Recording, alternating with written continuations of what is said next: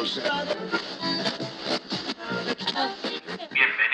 a Icapón Podcast. Icapón Podcast. El podcast en el que gente como tú expresa lo que piensa.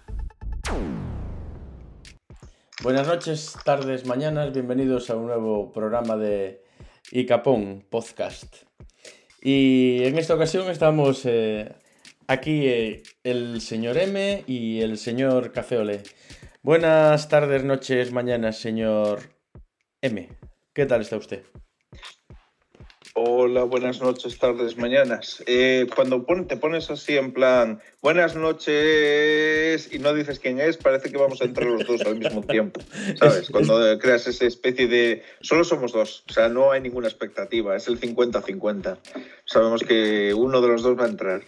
Es ¿Cómo para, que no? Somos tres, cabrón. Me ignoras. es, eh, es para que estéis en, en Al tensión. que está presentando son dos, señor Café Olé. Gracias. Buenas noches, señor Café Olé, por cierto. Buenas noches. ¿Cómo, ¿Cómo están las cosas eh, en Galicia? ¿Cómo las ves tú? ¿Cómo, cómo, ¿Cómo ves el ambiente? Cuéntanos. ¿Qué tiempo hace? Lo primero. Pues ha empezado a llover hoy, con lo cual concuerda con la época en la que estamos. Un mes, eh, mitad de octubre. Eh, no hace frío, cosa rara. La gente sigue saliendo y divirtiéndose, cosa normal por aquí. Y la pandemia sigue, sigue su curso. Parece que vamos mejor. A veces hacemos un pequeño retroceso en número de casos, pero volvemos al redil pronto. Así que por el momento va bien. ¿Tú ves que la gente sale a divertirse? Eh, ¿Dónde lo ves? ¿Dónde ves que se divierta la gente? Yo cada vez que paso en coche, porque yo no me bajo. O sea, yo voy dando vueltas alrededor Hasta- de en hasta coche, ahí. mirándolos fijamente. Hasta ahí quería verlo. Está la diversión en el centro y el señor M dando vueltas, pero sin adentrarse. Evitando, evitando. Los voy, los voy acorralando, ¿sabes? Los voy acorralando con el coche, los voy cercando en una sola plaza y ahí ya, pues eh, ya miro que están todos juntitos. Es como un depredador. Sí, más o menos. Como junto a las ovejas igual, como si fuera un perro pastor. Bueno, a todo esto, el señor M está en Galicia, en España, para los, los oyentes que, que, nos, que nos estén escuchando desde fuera de- del país. Que sabéis que somos, la mayoría nos escuchan en Estados Unidos, que lo sepáis. Son mayores Ah, consumidores de podcast. Eh, es curioso, pero no son españoles la mayoría que nos escuchan. Nuestra audiencia está afuera, al otro lado del charco. Estamos dando una buena imagen de Galicia fuera. Sí, sí, sí. Y en el otro, en el otro lado de, de Europa está el señor Café Olé, eh, desde Edimburgo, en Escocia, que eso pertenece a Reino Unido, eh, quieran o no ellos. Bueno, han querido. Bueno, más bien que en vez del otro lado, más bien Allende del Mar, que está en la otra costa. Allende del Mar. De Bueno, y lo costas. de y lo de Europa, lo de Europa también, pues nos ha echado fuera. También. Bueno, sí, estáis fuera de Europa, es verdad, en Europa no, no, no Claro. estáis. Pero, pero La pregunta que te quiero hacer, la pregunta que te quiero hacer es, ¿sabes dónde estás ahora mismo? ¿Sabes eh, a qué país perteneces ahora mismo, por lo menos? yo soy un ciudadano del mundo. Muy bien. En los Dicapón somos ciudadanos del mundo. Eso está claro. Respondiendo, respondiendo con una evasiva, así me gusta. O, o con una filoso- filosofía, de, filosofía de vida, más bien. ¿Cómo, ¿Cómo le explicas a un inglés de que seguimos en Europa? Es un poco ¿Cómo le- complicado. Sí, no, no, eh, pero el inglés no te crees simplemente. Claro, porque tú le dices, Es oye, el, es el inglés de Schrödinger, porque está Pues y no está. Claro, pero te dicen, por fin estamos fuera de Europa. Y yo, tú te has dado cuenta que seguimos en el mismo mapa, ¿no? La no han cambiado la isla de lugar. Seguimos estando en Europa. Así que No han, levantado no retirado el ancla los ingleses y se han ido a otro continente, ¿verdad? Claro, se cree que están en Estados Unidos ahora o en Australia. y tú Seguimos cuando... en Europa, señores. Café, cuando pasas con el coche, eh, ¿cómo, ¿qué ves lo que hace la gente? Esas personas extrañas que conviven contigo, eh, ¿cómo se comportan? ¿Qué hacen? Yo les grito, les grito porque siempre se cruza por la carretera. Profires Aquí alaridos. no, aquí, aquí no miran, aquí te- se cruza por todos lados. No, ¿cómo ves el igual. ambiente? ¿Notas algún cambio? Yo noto a la gente, como siempre, eh, sale a beber. El otro día pasé por el centro y me encontré una carpa gigante y ponía cócteles a cuatro libras. Y aquello estaba lleno. O sea, que- yo creo que aquí le sudo la polla al COVID, le sudo la polla a todo. A mí también, personalmente. ¿Qué quieres que te diga? Cuatro libras, estamos hablando de que cinco euros y medio. Yo, yo vivo un poco como en una burbuja, ¿no? Yo salgo a trabajar, me voy a casa, me da igual que si hay problemas con, lo- con los eh, camiones, con los transportistas, que si hay problemas con el COVID, a mí me, me da igual todo. A, a todo eso, pero eh, gasolina ya hay, ¿no? ¿Combustible ya hay o está racionada? No, no hay gasolina. A ver, ¿tú sabes cuál es el problema? Primero, a ver, es cierto que hay un problema de, transporti- de transportistas, que hay pocos, hay pocos camioneros. Desde, desde que hemos tenido el Brexit, entre que mucha gente se ha ido del país y entre que no puede entrar más gente, eh, sobre todo de países como, como Polonia o España o, o incluso Francia o Bélgica, de ahí venían muchos camioneros, sobre todo polacos. ¿Y qué pasa? Que ahora, claro, no, ahora no pueden venir porque tienen que, tienen que hacerse una visa. Y muchos se fueron. Entonces, claro, por eso no tienen, no tienen camioneros. Pero a ver, el problema también es la gente. Esto pasa con todo. Eh, en cuanto se sabe que hay un pequeño problema de transporte, tanto como para supermercados, como para gasolineras, la gente se vuelve loca. Es como, en el- es como, como lo que pasó con el COVID con, los, con el papel higiénico. Exactamente igual. Yo he visto gente llegando a la gasolinera con cinco o seis latas para llenarlas de gasolina. Te iba a preguntar tú. ahora. Claro, Con bidones. Por eso es que, es que, a ver, a mí que me expliquen dónde van a meter esos latas de gasolina. Porque ya, si vives en un piso, tienes una habitación llena de latas de gasolina. La siguiente noticia va a ser incendios masivos en el Reino Unido. Sí. Todos lo sé. Es que es gracioso. Es que eso es lo que pasa, que la gente se ha vuelto loca y aunque tuviesen el tanque casi lleno, pues se iban a llenar. ¿Sabes? Y a, y a llenar cuatro, cinco, seis latas. Incluso alguien que me dijo, oye, tienes que prepararte. Yo ya me he comprado un bidón y lo tengo en casa y ya lo he llenado. ¿Qué va? pero, sí, te lo juro. Digo, digo, tienes que hacer eso. Digo, pero, pero, ¿qué me estás contando? Si no hay gasolina en una gasolinera, pues me voy a la siguiente. Y no a la siguiente, la siguiente hasta que encuentre, me da igual. Eso me pasó una vez. Una vez. Que, bueno, yo tengo un coche diésel y lo gracioso es que sí, gasolina sí había, pero diésel no. El mayor problema era el diésel. Anda. Eh, porque claro, la mayoría de los eh, coches comerciales, eh, furgonetas, eh, taxis y demás, pues su caso, la mayoría son diésel. Al menos eh, los híbridos y demás que son a gasolina. Eh, pero los, por ejemplo, los famosos black cabs, los taxis típicos de aquí, de Reino Unido, pues son, son la mayoría son diésel. Y claro, ese ha sido el problema. Pero es que la gente está muy loca, porque la- se cree que es el fin del mundo y empiezan a comprar como, como bestias. ¿Sabes? Ahora están haciendo lo mismo con el pollo y con no sé qué más. Con el Porque pollo. creen que se va a acabar el pollo. Sí. Que no hay granjas. Ha subido el precio, ha subido el precio del, del pollo. Y sí, que hay. A ver, es que mucho viene de afuera. Mucho, a ver, ese es el problema del Reino Unido. Ya te digo yo que del brócoli no ha subido el precio, seguro. El brócoli, pues no tengo ni puta idea si ha subido el precio. No creo. no creo que el brócoli sea de bien necesario de primera necesidad. Ah, podemos pasar sin brócoli, no pasa nada. ¿Sabes lo que te? Sin Bueno, pollo. El brócoli aquí en este país se consume muchísimo. En, en general, muchos se consumen muchos vegetales. Y propios de aquí, bueno, de aquí tienes eh, la coliflor, la patata, claro, la patata es lo que más abunda.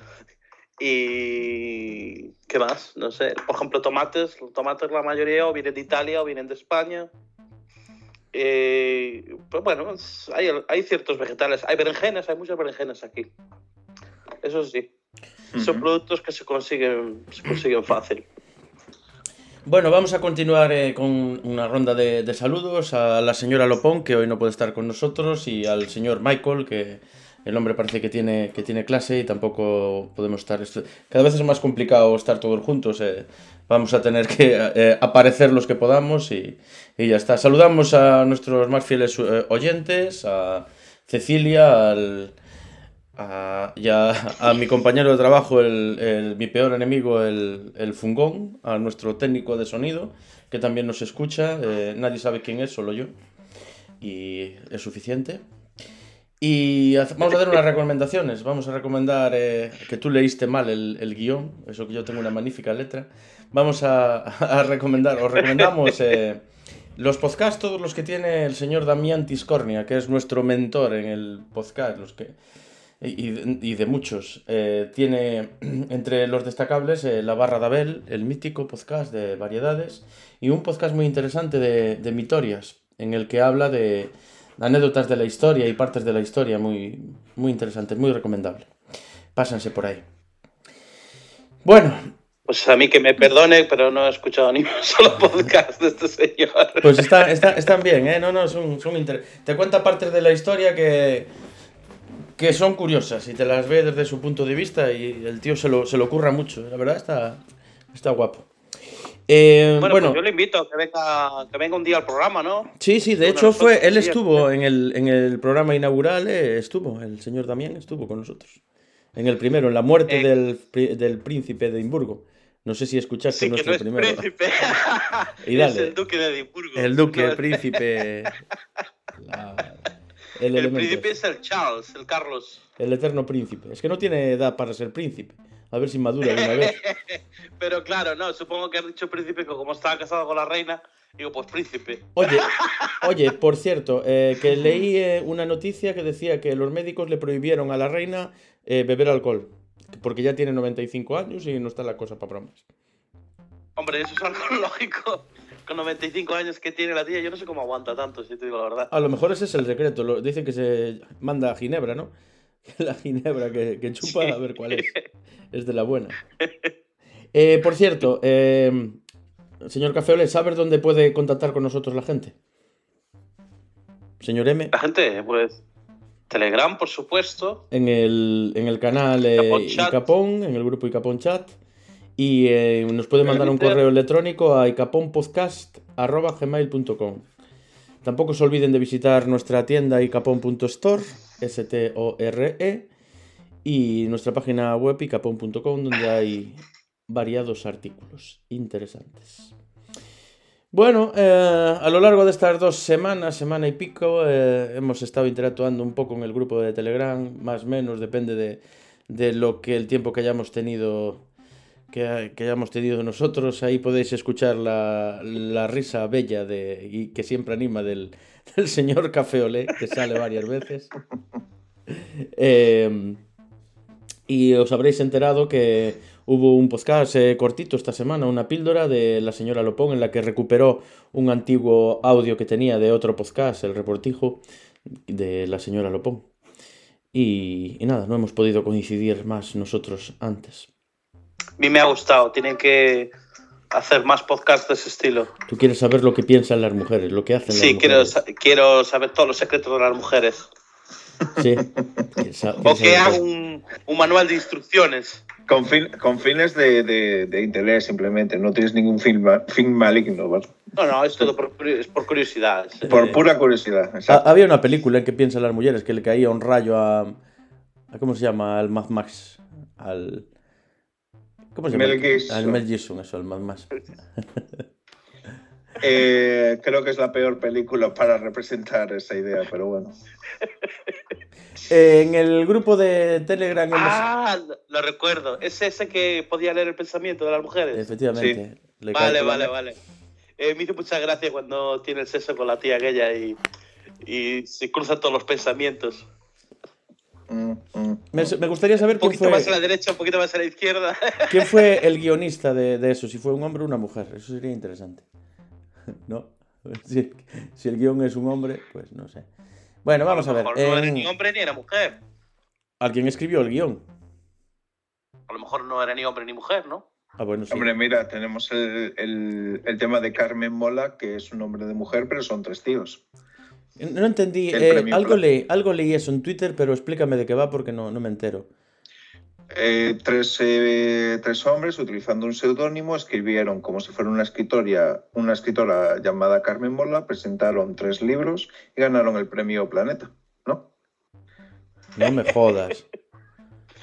Sí. Podemos hacer lo mismo nosotros. ¿No lo has Joder. pensado? ¿Y eso ahora que es un plagio? ¿Está bien? ¿Es innovador o cómo se tomó? Eh, escribir con seudónimo está aceptado. Muy bien, vale. Bueno, en el canal de en el canal de Telegram eh, hemos comentado algunas noticias, eh, unas muy graciosas como esta, eh, que dice que este hombre ebrio desaparecido participó en su propia búsqueda. ¿A quién no le ha pasado esto? El sujeto ayudó en las labores de rescate durante horas antes de darse cuenta de que él mismo era el objetivo de la búsqueda. Se ve que, bueno, lo voy a leer la noticia.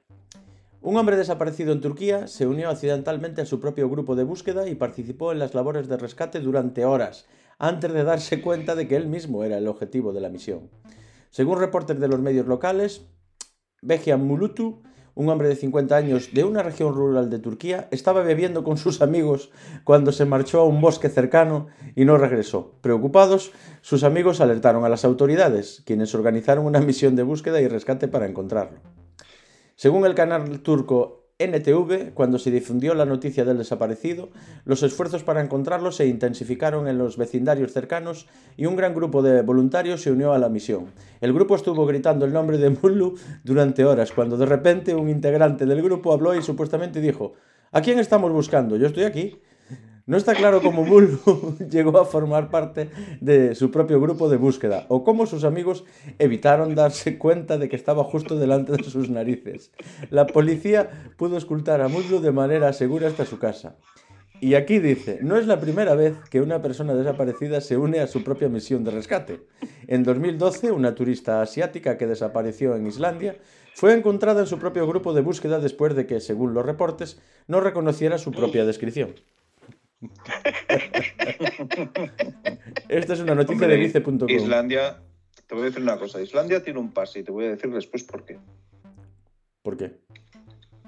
Porque, vamos a ver, eh, dijiste que el, sobre todo el problema había sido que habían bebido en, en, exceso, ¿no?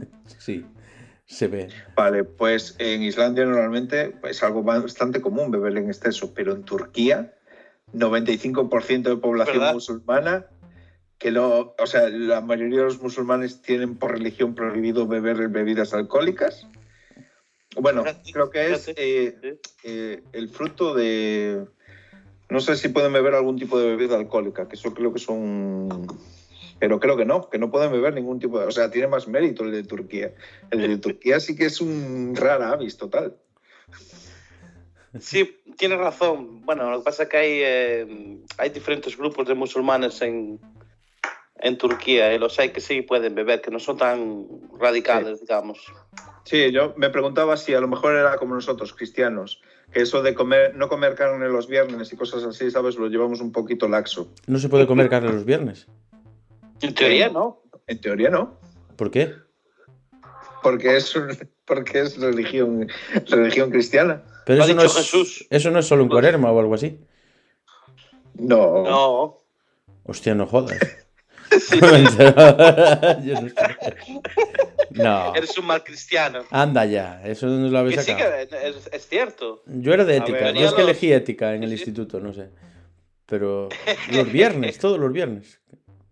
Sí, los viernes no se puede comer, eh, no se puede comer carne, sí se puede comer pescado. Según la tradición católica, no se debe comer carne el primer viernes de cuaresma ni el miércoles de ceniza. Prohíbe el consumo Ah. de carnes rojas y blancas seis viernes de cuaresma, eh, se- los seis viernes de cuaresma y el viernes santo. Vale. Pero no el resto. Espera, que estoy mirando porque solo he leído el encabezado de los viernes de cuaresma. Café, léete la Biblia un momento y mira ahí. Sí, espera. Espera que la tengo aquí en el cajón. Junto al Antiguo Pues se entiende como la práctica de no comer carne los viernes. Todos. Todos, ¿no? Eh, mira. Vale. Yo voy a ir al infierno de cabeza. Yo eh, no lo sabía hasta este momento. A partir de ahora, eh, pues eh, lo voy a cumplir. No hay problema. No, yo solo como, yo solo como chuletones los viernes. Bueno, ¿y qué, qué problema hay con comer carne los viernes? ¿Qué es lo que pasa? Digo yo, que, que- que- no sé. Es pecado. Mirar, estoy compartiendo la pantalla ahora mismo con el señor Café Olé, señor M. Decirme, decirme lo que ves, eh, Café, dime lo que ves aquí. Yo miro dos hombres muy sanos eh, corriendo Bueno. un poco. Mira, esta noticia no tiene desperdicio. No, es que no tiene desperdicio esta noticia. La noticia dice, es otra que también hablamos de ella en Telegram. Es una noticia de la vanguardia.com. Dice literalmente, los pensionistas cobrarán una paguilla, y lo pone entre comillados, paguilla, ¿sí? Sí. Paguilla extra de 1.900 millones en enero. Si tú eres pensionista, en enero te van a dar 1.900 millones. Es una paguilla. Sí, sí, con una paguilla. Vale. Ahí ya vamos a decir que es cuestionable el titular. No sabemos si estos 1.900 millones eh, es toda la partida o es 1.900 para cada uno. Y luego ponen una imagen de dos jubilados que, vamos a ver, ¿vosotros creéis que esta imagen es representativa? En la imagen se ve a dos jubilados haciendo footing, eh, con cuerpos atléticos, ya son mayores, pero corriendo.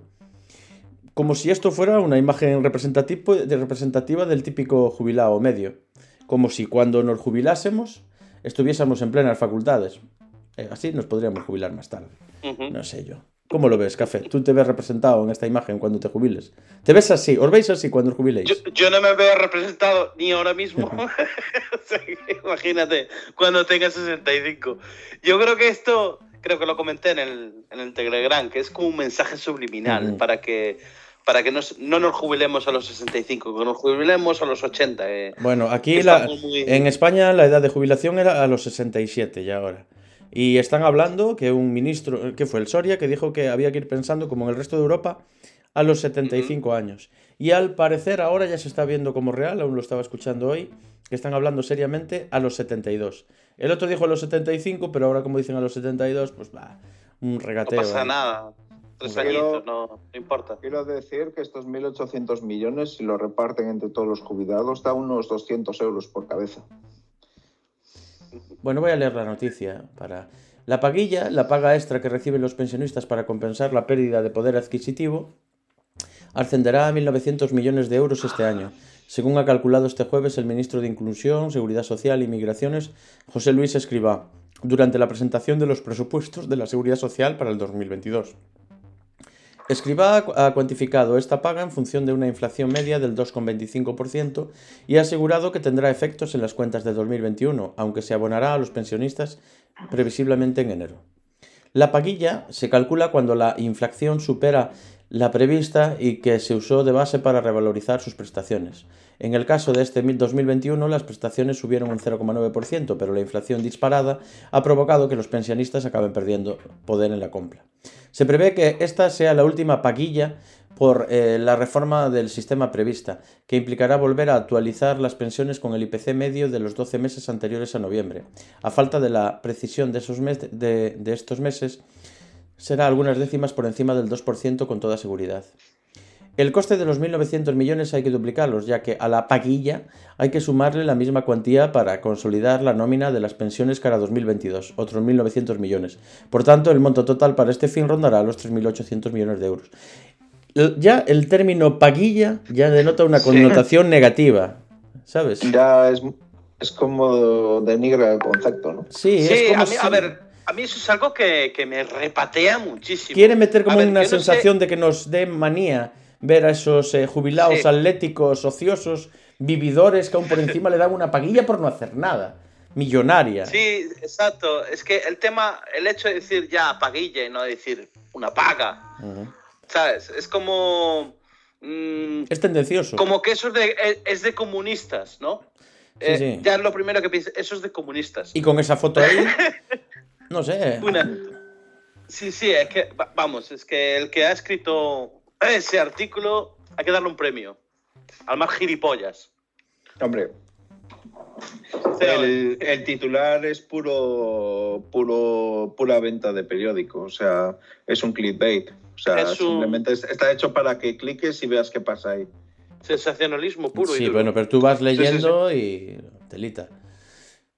Bueno, Sí, no, es que no tiene mucho sentido llamarle paguilla hijos de, de sus madres y padres. no sé, no sé, no sé. eh. Bueno, pues Vamos, así estamos. Eh, es que, a ver, eso tiene lógica. Es que con la inflación que hay, es normal, es normal que, que, hagan, eh, que hagan eso, ¿no?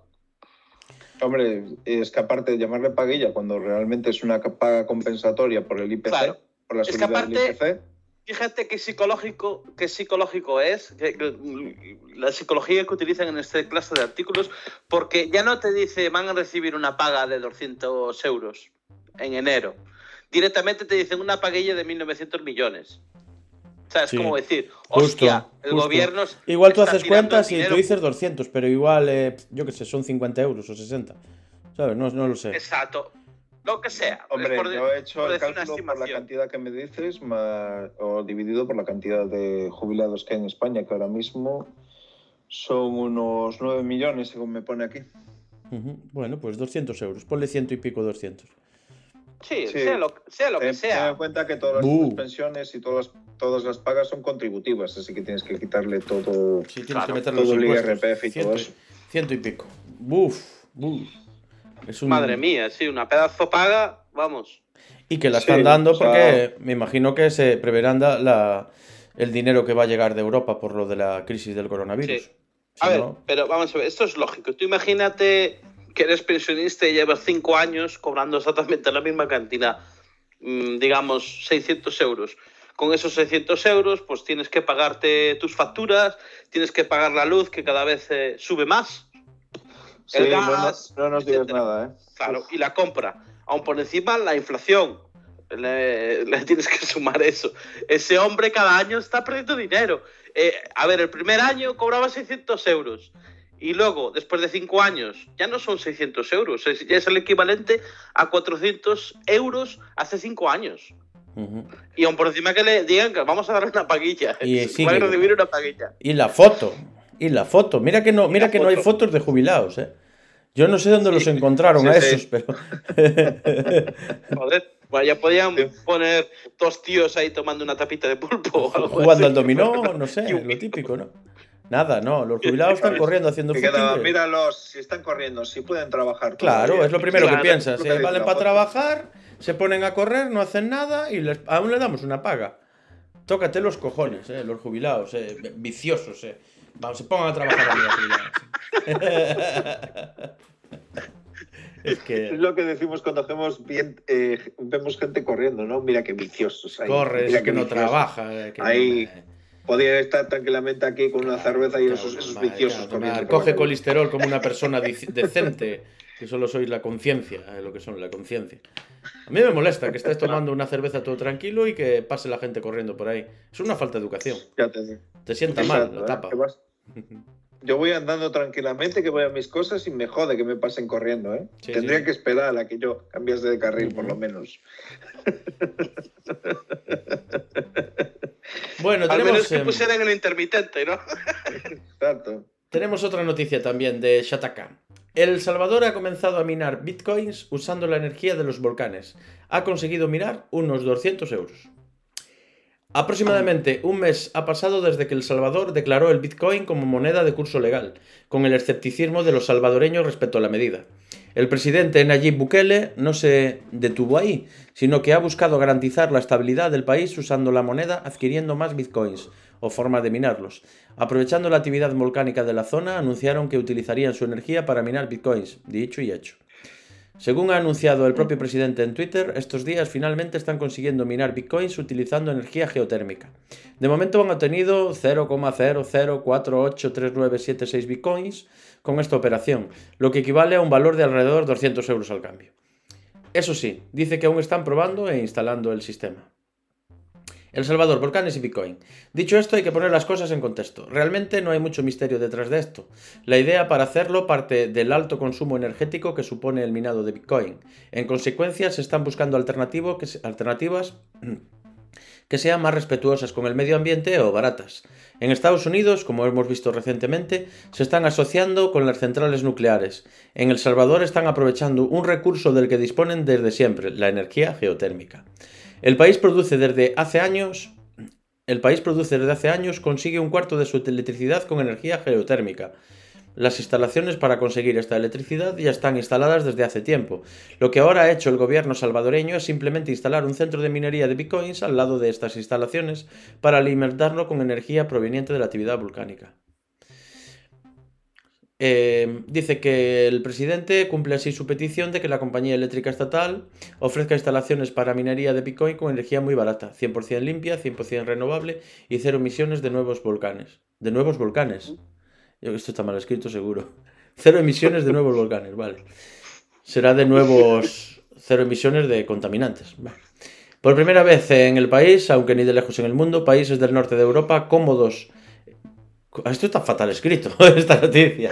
Países del norte de Europa pone cómodos escandinavos, será como los escandinavos o Islandia llevan años practicando esto. Y luego decir de mis guiones, ¿eh? esto es una noticia de... Joder. Por Dios. Esto que fue el, becario de Shataka, ¿no? Con sus más y sus menos, el gobierno salvadoreño está consiguiendo imponer el Bitcoin como moneda nacional. Una medida que no convence a los ciudadanos, por la ignorancia acerca de la criptomoneda, así como su volatilidad. El mercado de las criptomonedas en general tampoco le sentó bien, medida que tampoco ha sido vista con buenos ojos por parte de expertos económicos, así como el Centro Monetario Internacional, que cree que esto plantea una serie de cuestiones macroeconómicas, financieras y legales que requieren un análisis muy cuidadoso. Debe ser fatal tener una moneda que no puede manipular y que se crea con energía limpia. Esto es lo peor que hay para un país, vamos. Está claro. es que no, no se me ocurre nada peor. Crear una, una moneda que no, utilizar una moneda que no puedes, que no puede, simplemente está en mercado, que no, no pueden devaluar, no pueden manipular de ninguna forma, que aparte las transacciones las puede ver todo el mundo que quiera. y... Bueno, bueno, bueno, vamos a ver qué, es Bitcoin. O sea... Sí, puedes ver las transacciones. Eh, señor, eh, va a saltar a la palestra ahora mismo el señor Café seguro. No, no, yo estaba, estaba escuchando lo que decís. No, a ver, eh, están en blockchain todas las operaciones. Tú puedes verlas. Tú puedes ver de dónde va el dinero, cómo se está moviendo. No lo pueden manipular y se está creando a partir de energía limpia que no emite. Ya están ahí. Imagínate si ponen, empiezan a sacar energía geotérmica. No quiero hacer el chiste. No es un chiste. Bueno, es imposible. El volcán de La Palma no el volcán de La Palma no, podemos usarlo porque eso revienta cuando quiere. No, no, eh, lo que me refiero es que eh, no es un chiste, eh, estoy en serio. La energía que está sacando ese calor, imagínate que pudieras aprovechar la energía de, la lava de ese volcán, que pudieras utilizarla de alguna forma, es imposible. Está, Lo que dices tú, está completamente descontrolado y parece que la cosa va para Claro. Y y por cierto, si nos escucha alguien desde La Palma, pues. Joder, vaya putada. No, no se puede decir nada, vaya putada. Mm. O sea, ya es, ya es complicado todo como cualquier evento natural como para que no se pueda detener y esté ahí todos los días. Es que tiene que ser la hostia, ¿eh? Ya llevan que llevan un mes y simplemente, es que eh, hay que pensarlo, ¿eh? Simplemente la ceniza que tienen que sacar todos los días de los tejados y así para que no se les caigan encima, o, de los coches, o, de todo, vamos. Mm. Sin salir de su casa, no puedes ir a trabajar, es que no sabes lo que va a pasar. Los que perdieron sus casas. Los que tienen casas cerca y tienen la lluvia de ceniza, muchos no se pueden acercar. que lo perdieron todo. No pueden aquí ir a quitar la ceniza, muchos de ellos. Otros que están más alejados, sí. Salió, un artículo el otro día que aparece ahí, al parecer hay tres podencos atrapados en el medio de la lava, bueno, en un, ah, edificio, y que, los querían rescatar, pero que el gobierno no les deja, que no es prioridad. Eh, ha ido por aquí, eh, ha sido noticia que ha ido una empresa de aquí, de la LIN, sí, es, especializada especializada en drones para rescate de animales o, bueno, distintos tipos de rescates, pero bueno, estaban orientados justamente a este tipo de historias, a rescatar animales, en este caso de eventos naturales, pero bueno. Y, no les dejan, es que no tiene sentido ninguno. ¿Cómo puede pasar estas cosas en el país? Pero ¿cuál es el problema por, por rescatar a tres perros? Aparte, una empresa que, que lo está haciendo, de otra región que, que, que, está especializada precisamente en eso. ¿Cuál es el problema? Mm, hombre, no lo sé. Tendría que, que, preguntarle a las fuerzas que están allí. En principio, solo, solo priorizan las vidas humanas, nada más. A ver, pero es lógico que, que, se prioricen las vidas humanas, eso lo entiendo. Pero estamos hablando de una, de una empresa que está especializada precisamente en eso, en el eh, rescate de animales especializada ha desarrollado tecnología para rescatar animales a larga distancia. Eso no significa que, no, eh, que el operario de ese dron no se tenga que acercar, eso no significa que no vaya a estar dentro de la zona de peligro, eso no significa muchas cosas, porque a lo mejor lo que dijeron es sí, lo podemos rescatar, pero tenemos que acercarnos para poder... No, no puedes entrar en la zona. Tú no estás habilitado para poder entrar en la zona y el rescate de animales no es prioritario. Yo creo que va por ahí la historia, pero no sé al 100%. Sí, pero no es lógico. A ver, si yo quiero rescatar a un animal yo y, y tengo la habilidad de poder hacerlo, y las herramientas para poder hacerlo, ¿por qué no me van a dejar? Es mi vida. Porque entras en Sí. una zona de catástrofe Exacto. donde hay un volcán activo. Pero Bueno, es su decisión problema. y es su vida. Mi Eh, decisión. eh, es que ahora, mi es que ahora parece que la moda, es que la, la- moda es prohibir. La decisión de que, pero la decisión de que entres allí significa que a lo mejor tú puedes quedar atrapado y entonces sí tiene que ir un, un equipo de rescate a buscarte sí o sí. Que no, me, que no me rescaten, yo surfeo la lava. No puedes. Da igual. hasta el mar, hasta el mar, con los huevos. Total, es, Sí, co- yo mira, entiendo. es como cuando se cargaron al perro de la enfermera que cogió el ébola en España, Ujú. al Excalibur. Sí. Lo mataron. Eh, sí. Lo mataron. Fue la, Sí. única, fue la única víctima española, ¿no? Bueno, fue el padre aquel también. No, creo que fue. Sí, eh, sí, el padre porque vino ya con el, Sí. Con el ébola. virus, pero- Y fue la única víctima en territorio español, o sea, infectado en territorio español, parece. Bueno, no estaba, no se sabemos si estaba infectado, sabemos que estaba in- infectado su dueña, eso sí, pero él no. El perro. no lo sabíamos. Simplemente que el protocolo decía que todos los animales de compañía cercanos y tal tienen que ser sacrificados automáticamente, sin comprobar ni hostias ni nada. Es lo que dice el protocolo. Hay que matar al perro. Vale. Sí. Bueno. Y si tuviera canario, el canario estaría muerto. Bueno, vale, vale, vale. Hay que prohibir y matar animales. Está bien. Está bien, no vamos a discutir. No, no, no, yo digo lo que Eres es tú norma. el que quiere prohibir y matar animales, que no le importa que mueran, que no son prioritarios, y prohíbe todo. Dale. Así estamos. Si tú te sientes bien, Pero parezco el malo diciendo, oye, pero es que la ley dice esto. pero, pero vamos a, A ver. ver. es un torquemada. Sí, pero por lo menos que tomen una decisión ya, porque eso no tiene lógica. Ya la Los tomaron, perros que mueran allí- los perros. Ya está. Sí, es que llevan tres semanas allí. No, pues no, Y vivos dicen no van a estar, ¿eh? Puede, ¿Tú crees? puede tomar un mes. Sí, sí, pero que esperen, pa, pobres perros. Bueno, eh, ¿vosotros, ¿vosotros habéis comido alguna vez eh, de menú del día en vuestra vida? Claro, muchas veces. Claro.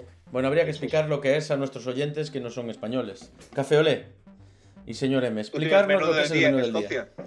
Café Olé. No, el menú del día de España. Vamos a hablar, de- estamos hablando de España. Pero estoy preguntando a Café Olé si tiene menú del día en Escocia. Igual hay oyentes escoceses, uno o dos más, no sé. Bueno, más que menú del día, tienes la oferta del lunch, o sea, oferta de- del mediodía. Pero menú del día, como tenemos en España, no, no existe. A ver, aparte que tú has trabajado en la hostelería en España, ¿cómo es el menú del día? Bueno, pues el menú del día es un menú especial que ha sido pensado mayormente para los obreros, para los trabajadores, ¿no? Es un menú que, que se hace diariamente, no es un menú que tengas todos los días. Bueno, hay restaurantes que tienen ciertas cosas que sí sirven todos los días en el menú del día, pero normalmente tienen productos diferentes que se suelen conseguir en el, en el mercado, ¿no? Ujú. como el, el pescado, las carnes, etcétera. Y se eligen siempre diferentes, diferentes platos. Normalmente se elaboran, eh, bueno, tiene, pues tiene la posibilidad de comer tres platos, el primero, el segundo y eh, el postre o el café, se suele servir. Antiguamente también ponían el, el chupito, el aguardiente y estas cosillas Sí. que ahora que ahora bueno la gente no puede beber como bebía antes eh, sobre todo los que trabajaban en la Los obra camioneros. ahora No puedes trabajar, no puedes trabajar con una grúa o con una excavadora y estar O en un camión. antes ¿Sabes yo por me qué? incluyo porque ¿Sabes por qué ahora no puedes? Porque está prohibido, que es lo que le gusta a algunos integrantes de esto. porque Está prohibido. Mira, mira yo recuerdo cuando Prohibido. Cuando trabajaba cuando tenía die- 17 años que yo trabajaba en un hotel en Ibiza trabajaba en la cocina no teníamos una tenías una teníamos una dispensadora de, de bebidas estos de Coca-Cola estas cosas aunque Coca-Cola no tenía muchas lo que estaba era llena de cervezas. Y no duraba no duraba ni dos días. Teníamos uno allí teníamos uno allí que no voy a decir su nombre ni nada pero que le gustaba achicar de, de cojones. Y, y cuando la máquina se quedaba sin cervezas, se volvía loco. Le daba cada patada a la máquina. Ya estos que no paran de beber, me dejaron sin cerveza. Era gracioso.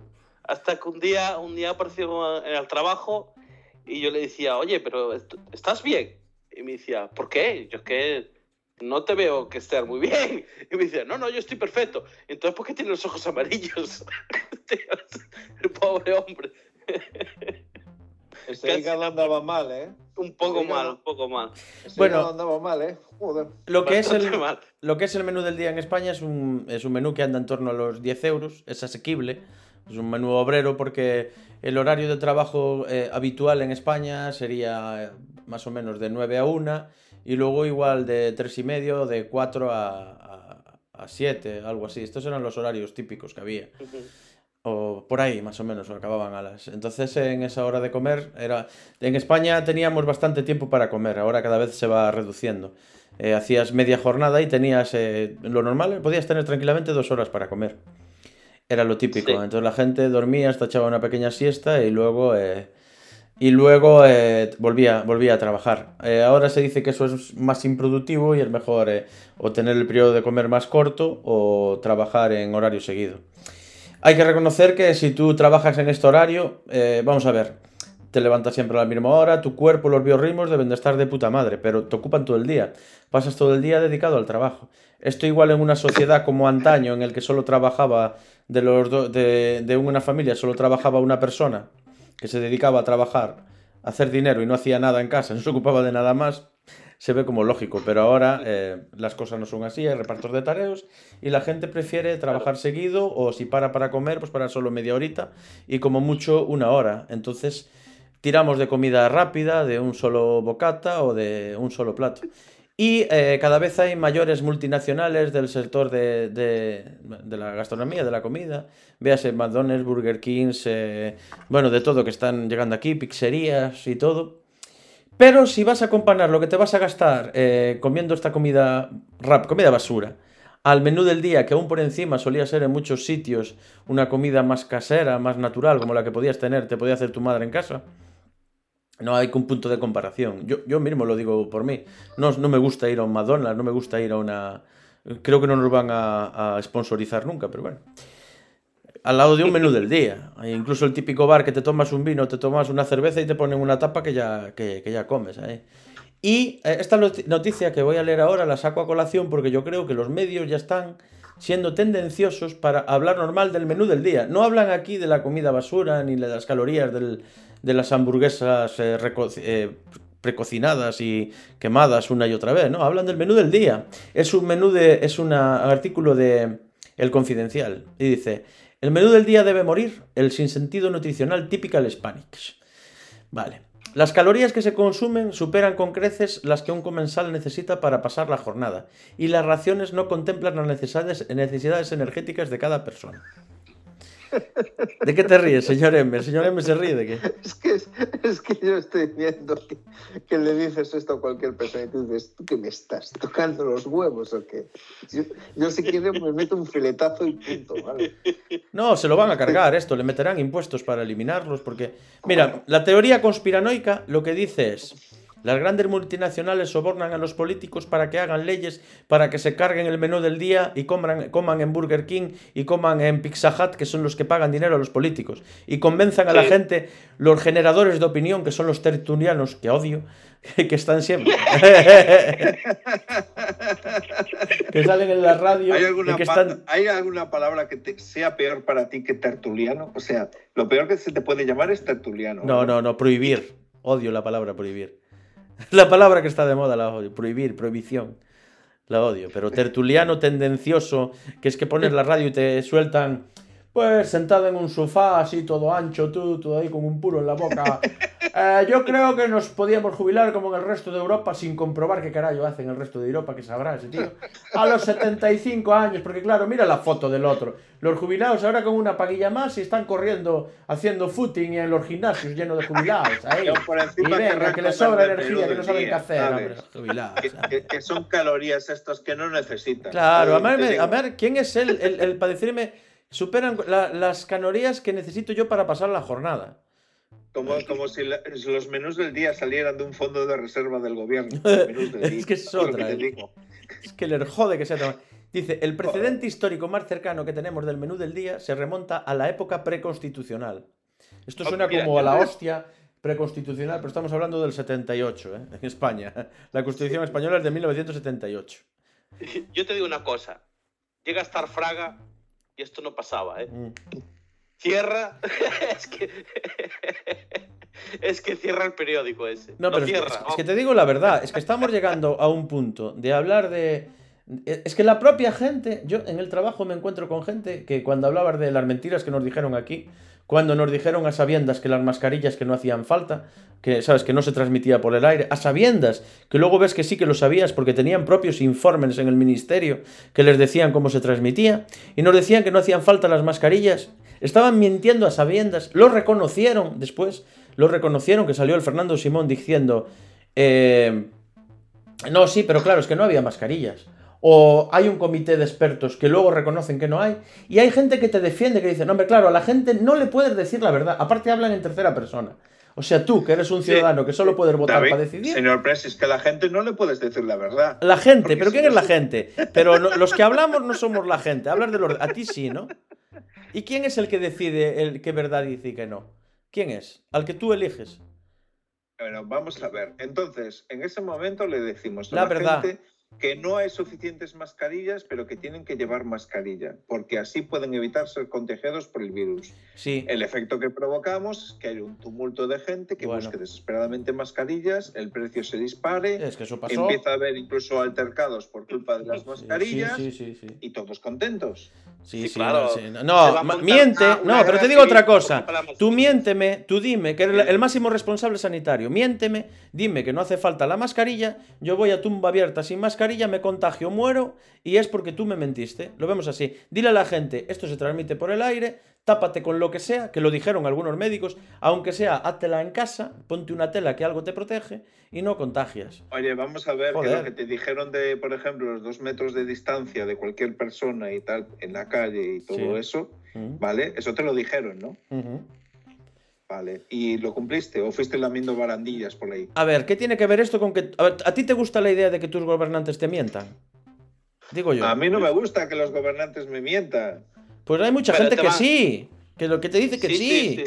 Que estamos convencidos por culpa de los generadores de opinión. Me estoy calentando. Me estoy calentando. No, pero a ver, esto. A ver, es que esto es, eh, es flipante porque cada vez que llegan elecciones, tanto sea como ayu- ayuntamientos, como generales y demás, ya no, e- no se trata de ver quién es el que tiene el mejor programa, eh, se trata es de ver quién es el que menos miente, porque es que es la verdad. Ya es lo que te dicen, no se vota al partido, se vota a la persona, ¿no?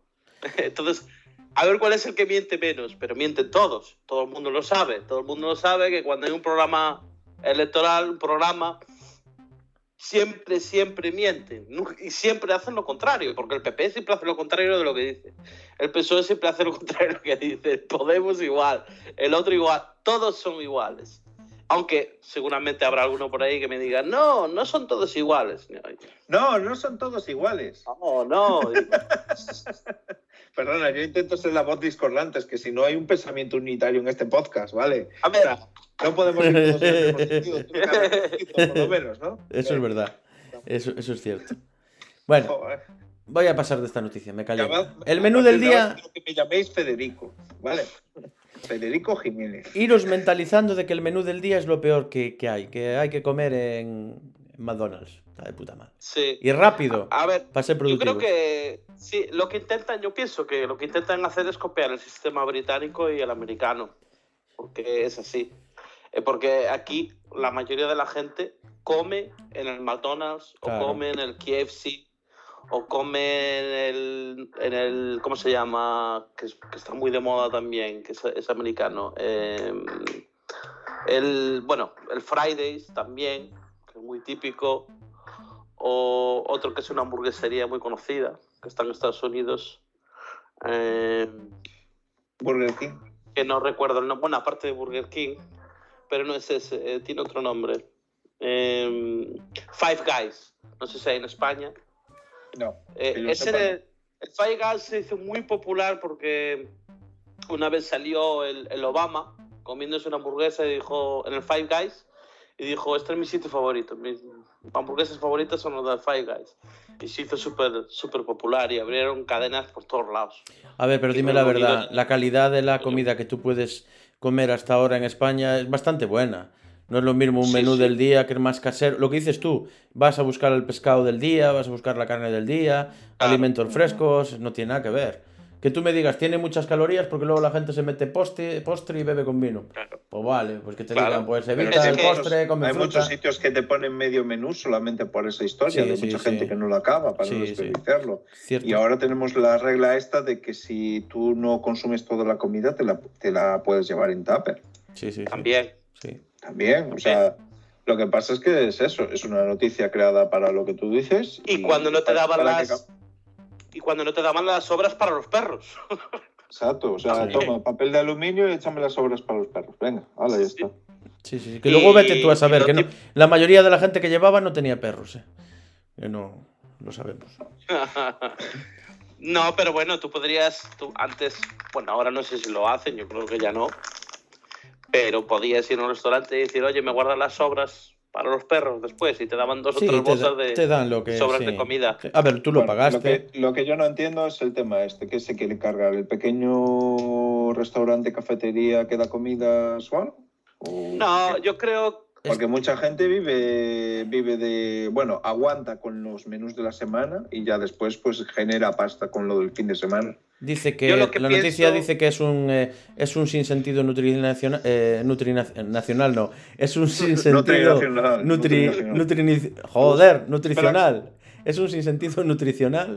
Nu- Nutrinacional a partir de ahora. Y esto va a ir en el título del podcast. Nutrinacional, también lo apunto. Nacional. Es un sinsentido nutrinacional. nutrinacional. Dice que las calorías que se consumen eh, en un menú del día superan con creces las que un comensal necesita para pasar la jornada, sin tener en cuenta que las raciones no contemplan las necesidades energéticas de la persona que se sienta a la mesa. Viene a dar a entender que cuando tú vas a comer el menú del día, el camarero debería de ver, "Mm, tú hacerte un estudio, ¿no? ¿Tú de qué trabajas? Tú estás en una oficina, tú te voy a hacer un menú de 400 calorías. ¿Tú qué haces? Tú, eh, Ah. pues eh, tú estás eh, con el pavimento ahí eh, extendiendo alquitrán, tú te voy a meter caña, tú chuletón. ¿Sabes? Tiene que ser algo así. Y al, Es- y- y al de la oficina, una berza. descalza- Descálzate y súbete hasta- a esta pesa de impedancia que tengo aquí para mirarte el nivel de agua en cuerpo. Sí, sí, sí. Sí, yo creo que, en parte lo que dices tú, Presi, que con esto quieren ayudar a las multinacionales de comida basura como estilo Mira. McDonald's y demás, y por otra porque quieren cambiar el sistema mira, español, mira. la lo que, mira, lo que dice aquí. eh. Este párrafo también mola. Mira, dice: Atendiendo a que los hosteleros apuestan por ande o no ande a caballo grande a la hora de configurar estos platos, o sea que ande o no ande, ellos te meten para adelante. Y que los españoles, ningún español, no tenemos problema en salir rodando del local. El abuso de este invento preconstitucional que lo vuelvo a meter para decir que es antiguo, que está pasado de moda, que no es moderno, que es de antes, podría afectar a la salud de los clientes de la restauración. Vale. Pregunta. eh, la dieta mediterránea no es una de las dietas más reconocidas Sí. de- Más sanas. y Sí. más sanas y más variadas. Sí, Y la mayoría de los menús no se, vayan, no se basan en un poco en la dieta mediterránea de combinar varias cosas, por a lo mejor un primero de lentejas Ujú. y un segundo de carne y pescado y a lo mejor un tercero de un postre que puede ser desde una fruta hasta un postre dulce si quieres y tal. O sea, hay todo eso. Y, y tenemos una esperanza de vida bastante larga y bueno, aunque estamos bastante obesos, los problemas cardíacos en este país tampoco es una exageración. Bueno, los hay, pero no los también- hay como en otros países. Yo también te digo, te, te digo una cosa. Eh, de la manera que comemos en el norte, tanto, ya no solo Galicia, Galicia, Asturias, en el País Vasco y demás, es muy bestia. Eso sí, es, eso sí hay que decirlo, eso es verdad. Yo estoy muy a favor del menú del día, pero, por ejemplo, tú te vas a Asturias y te mandas, de primero te mandas un pote, ¿eh? Mira, yo me El comí pote, ¿no? un menú en la, en, la, en la Comunidad de Madrid cuando fui a hacer formación y no acabé el menú, no pude. No me dio, no me dio el cuerpo. No te tienes que ir tan al norte. O sea, hay sitios donde se echan. No, sí, Eso- sí, sí. Lo que pasa es que esto no era un centro ciudad, ni era un, un centro urbano grande, ni tal. Era un pueblo pequeño y, Cho- y chuzan, o sea, le meten, le meten bien, le meten bien. le meten lo- bien. lo No, en- en ceban, España- España no, en no, es que aquí somos de comer. hay que comer, mira, mira. La presidenta de restaurantes de la Federación Empresarial de Hostelería de Valencia, Nuria Sanz, reconoce que por lo general este conjunto de preparaciones con precio cerrado está sobredimensionado. Cuando la gente va a comer un menú del día a los restaurantes, muchas veces no lo puede comer entero, lo que dice, es lo que dice el señor Café. Esto se hace porque no se conoce el coste real de lo que se está perdiendo por la comida. A lo mejor con un menú de esos puedes dar de comer a tres personas. Pero a ver, Dice- a, a ver, aquí hay que ver si eres vasco, si eres gallego o de dónde eres. No, ¿eh? no, no, no, lado, ¿eh? no. Muchos hosteleros ven que el local de al lado tiene el menú a 10 euros, entonces lo ponen a 9,50 y más Pero- comida. pero es- y no saben que están perdiendo dinero, precisamente por un tema económico. Ran- eh, San recomienda Pero- bajar las raciones de los platos. Pero esto es lo típico de, no, no, yo quiero poner tres veces menos comida, pero no, no, no tres veces menos precio. No, eh, quiero ponerte el mismo precio, pero poniéndote menos comida, Claro. que me salga más rentable a mí. claro. Esto es la noticia en sí, ¿no? También. Lo lo que nos quiere decir. Claro, pero esto es el típico, no, no, comed menos y dadme más pasta. Bueno, yo te digo que para nosotros es algo normal, pero yo te digo que para una persona extranjera se va, yo sé, a, a Galicia o Asturias y se come un plato al día y se echan las manos en la cabeza. Y yo, Dios mío, que me han echado aquí.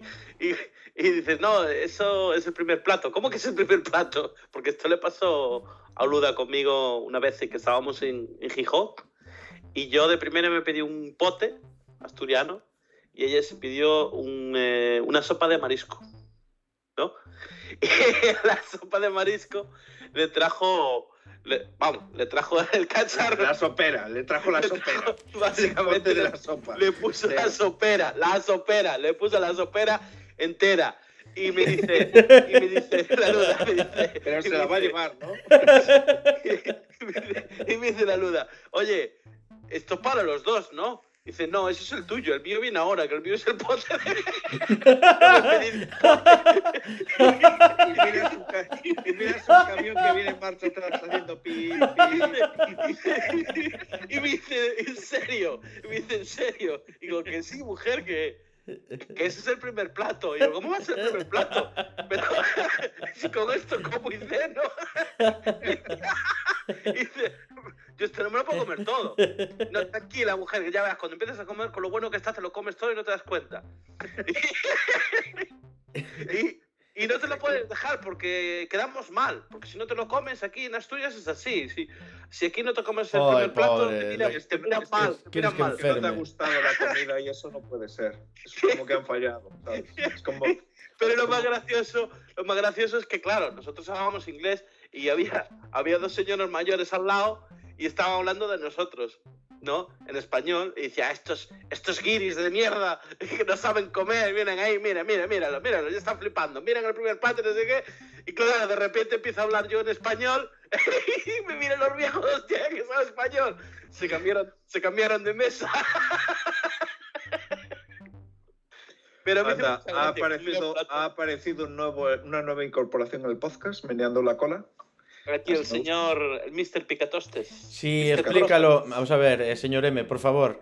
Si tú dices que apareció una nueva incorporación meneando la cola, tenemos oyentes de otros países que la cola le llaman al culo. Entonces, lo que quiere decir el señor M, para los que no lo vean, es que ha aparecido el gato del señor de Café Olé meneando el rabo. Si no es, no es mi rabo, es el del gato. No apareció nadie. O sea, a mi rabo no le llamo picatostes. A, mi rabo- a ver, final del podcast, título. A mi rabo no le llamo picatostes. No, mi rabo es Manolo. Muy bien. Eh, hay una noticia que me recuerda a la serie de... Estoy viendo la serie basada en los libros de Isaac Asimov, la serie Fundación, que está en TV Plus. eh, la noticia dice si podríamos construir un ascensor al espacio. Porque en la serie, bueno, ya no hago spoiler porque es al principio de todo, aparece un planeta que es todo ciudad en el que hay un ascensor enorme que, bueno, que se sale de la órbita del, del planeta. Es un- una construcción megalítica. Por cierto, eh, también leí un artículo interesante en el que habla del canal de eh, Ted Lasso, hablando de, de las series que están en, en- en- en- en el canal de Apple. Ted Lasso es una serie que ha ganado ahora, que ganó un Emmy, ¿no, señor M? A la mejor serie de humor. Ni ni idea, yo los premios no los sigo. Yo si tienen éxito las sigo, si no... Bueno, pues igual. Lasso Que eh, es una serie que está triunfando en Estados Unidos, en España la mayoría de la gente no la vio. Y habla de por qué no vio la gente Ted Lasso, porque tiene todas las características de... Perdona, perdona, toda la gente que tiene Apple, eh, Apple TV la vio, seguro. Sí, eso sí, pero somos minoría. Que, la, que la gente de Apple TV sea minoría ya es otra historia, Claro. pero para Apple TV es un éxito. Sí, sí. Porque realmente la serie es buena, pero nadie tiene Apple TV porque el consu- eh, pues, consumidor, iPhone en España realmente hay pocos. En comparación con Estados Unidos, hay, hay pocos. Cada día Claro. hay más, ¿eh? Cada día hay más. Sí. No Sí, sé. sí, está, se está expandiendo bastante bien. Eh, ¿Vosotros habéis visto Ted Lasso? No, no, no, yo no tengo Apple TV. Yo completa como tú. Y porque el señor M también tiene Apple TV. Eh, Tengo Apple TV en mi PC. Piratilla, y Eres un Fundación, piratilla, Fundación, ¿la visteis la serie? ¿no? No sé si decir que sí o que no. Sí, joder, a ver, tú tienes Apple TV también en tu PC. Sí, claro, en mi PC, ya lo he dicho antes. La que sí que hemos visto ha sido la de. Ah, eh, esto es interesante. Café Olé, ¿tú has visto la serie Misa de Medianoche de Netflix? No, eh, pero he visto la de Mass of Midnight.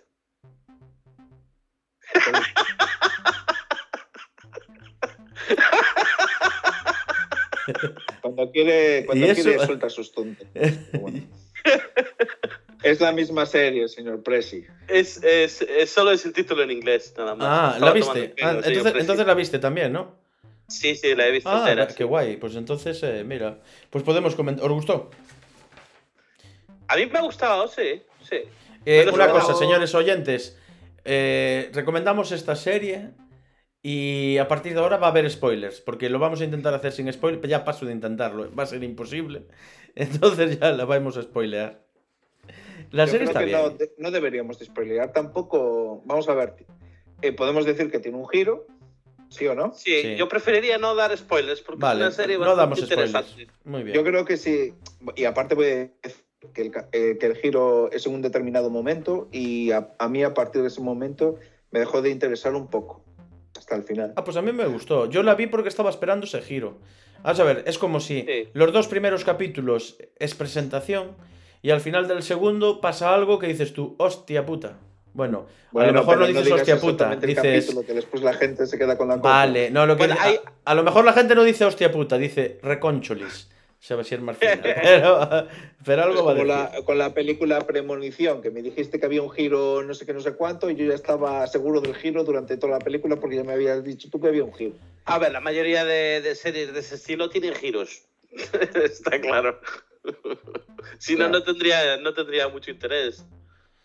Pero a ver, eh, a mí lo único que no me gusta mucho de la serie es ciertos flashes en la serie eh, o, digamos, historias del pasado que son un poco, digamos, eh, no necesarias, ¿no?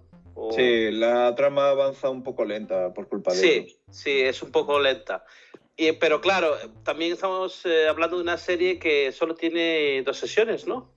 Tiene dos, una, eh, una. Tiene son una- siete capítulos. Una, sí, solo una, solo es una. Sí, so- perdona. solo, solo va a tener una. Solo va a Solo tener, tiene, solo tiene una, o sea, es, solo eh, va a tener una. ¿Seguro Solo que va- solo va a tener una? Sí, sí, ya está, ya se acabó. No, no, ¿La no, acabo de leer, mm, no, eh, Acabas de leer seguro. que, el au- que el autor va a hacer otra serie para Netflix.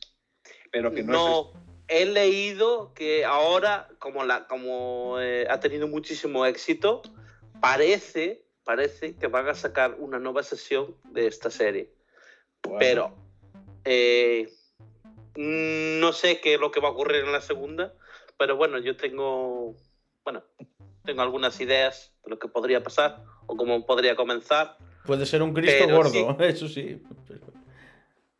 No, eh, a ver, tú eh, piensa en lo que pasó al final. Ya, ya, ya, por Eh, eso. No, sé cómo puede continuar, digo, pero puede ser un Cristo Sí. gordo. Vamos. Pues el Cristo Gordo, sí. Sí, correcto. Pero bueno, yo también, creo que, también otra que triunfó fue el juego del calamar. No sé si hablamos de ella. Sí, yo vi capítulo Pero- y medio, yo soy de los que no les gustó. Y... A ver, yo el juego del calamar, vale, a mí me gustó. eh, pero bueno, tiene ciertas partes. Ya sabes que los coreanos les gusta hablar muchísimo y son muy emocionales. Sí, Eh, y aparte, como a Netflix le gusta rellenar capítulos para adelante, pues se junta Pero- adelante con las ganas de comer. Pero es una copia.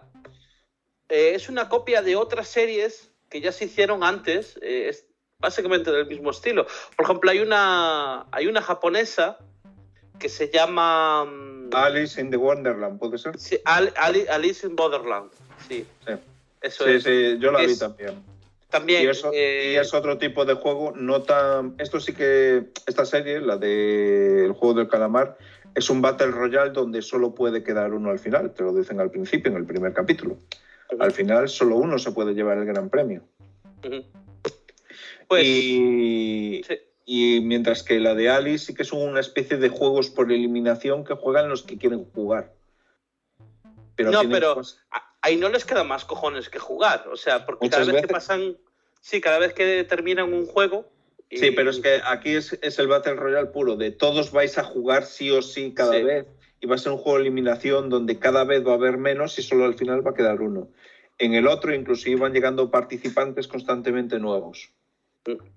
Sí, es diferente, pero la idea es muy similar. Sí, bueno, Eso la no- idea es la de la peli de Takeshi Kitano, la de la isla de Battle Royale. Sí, y hay, a ver, y hay, eh, hay varias series, sobre todo asiáticas, que son, son muy parecidas a la del juego del calamar.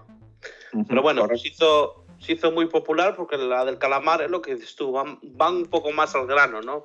Más, eh, son más bestias, ¿no? Vamos a hacer un juego y eliminar la mitad de los concursantes, se toma por culo, Sí. sin más. Es más bestia en ese sentido. Eh, pero bueno, la serie en sí tampoco es eh, una pasada, que digamos. Yo No, creo que pero mira, lo que yo destaco de la serie no son las interpretaciones pueden estar bien y algún con algún personaje incluso llegas a empatizar. Pero bueno, esto es una serie asiática. Muchas veces desde nuestra visual europea tal no, no, no coincidimos mucho en el tipo de cultura, ¿sabes Ya. lo que te digo? Bueno, a mí me encantan. Eh, yo he visto muchas películas y muchas series asiáticas, tanto coreanas como japonesas, eh, chinas. Y me gusta porque simplemente son diferentes. Y son culturas diferentes y, y me gusta. Sobre todo si puedo verlas en versión original, aunque sea subtitulado tanto en inglés como en español, me da igual. Pero me gusta, me gusta ver la versión original. Eh, por ejemplo, Ya está el señor, el señor Presi se aburre y no te risas.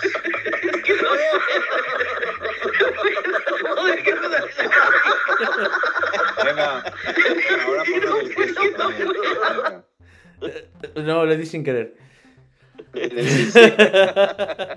Esto es para que cortemos ya, señor. No, no, no, no, no. Pasemos, pasemos a, la- a- a lo que estábamos hablando.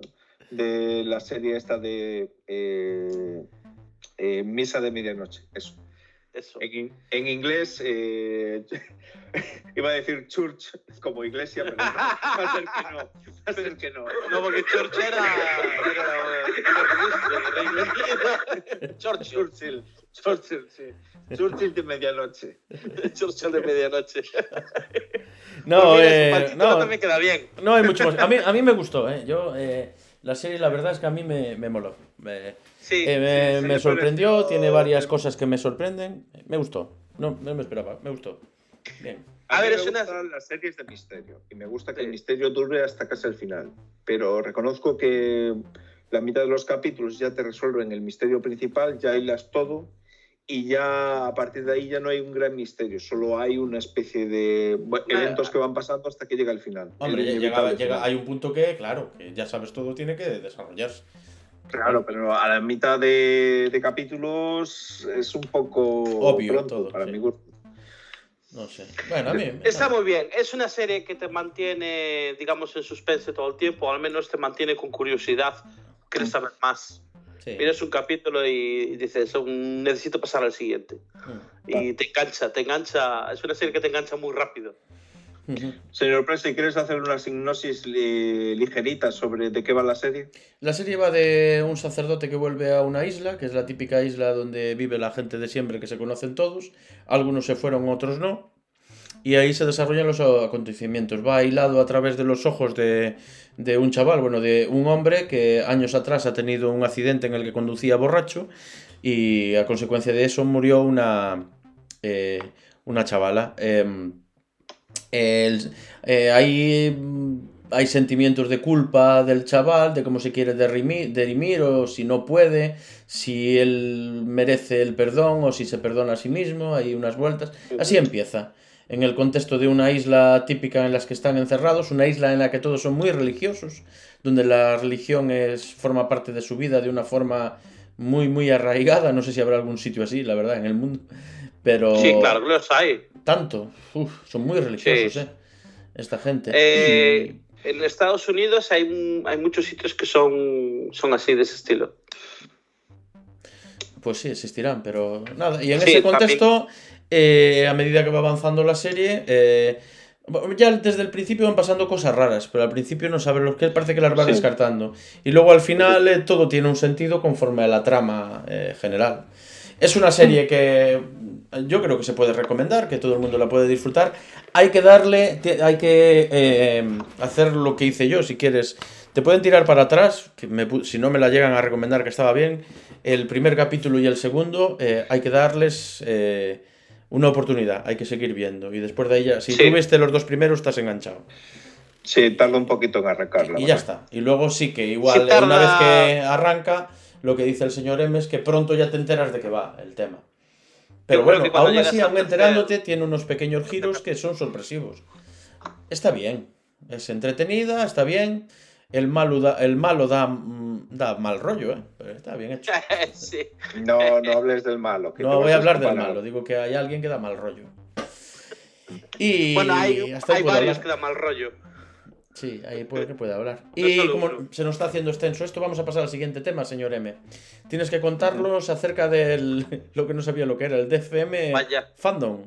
DCM Fandom. Ahora, ahora Pues que sí, quería voy hablar a de otra sacar- serie. ¿Querías hablar de la serie? No, señor eh, Café, di- dinos, dinos. Pues, Bueno, yo terminé ayer de ver, supongo que la conocéis, eh, la de Otra Vida, de Other Life. Sí, es- la yo la vi. segunda temporada, ¿no? ¿Ya hay segunda Sí, temporada? segunda- Ah, Sí, no, acaba ah, de no hagas salir. spoilers, maricón. Bueno, aquí salió el jueves, creo que fue el jueves, y yo ya me la había visto entera. Ah, qué guay. Eh, eh, me- esa serie me ha encantado, me ha encantado. Es, eh, De hecho, de yo, iba a ver, yo iba a verla, pero estaba otra temporada que quería ver, que era la tercera temporada de la serie You, que no sé si la conocéis. No me suena, pero no. You es la de este chaval que es un asesino acosador. No, no la he visto, no. Bueno, pues nada, después te explico de qué va. Ok.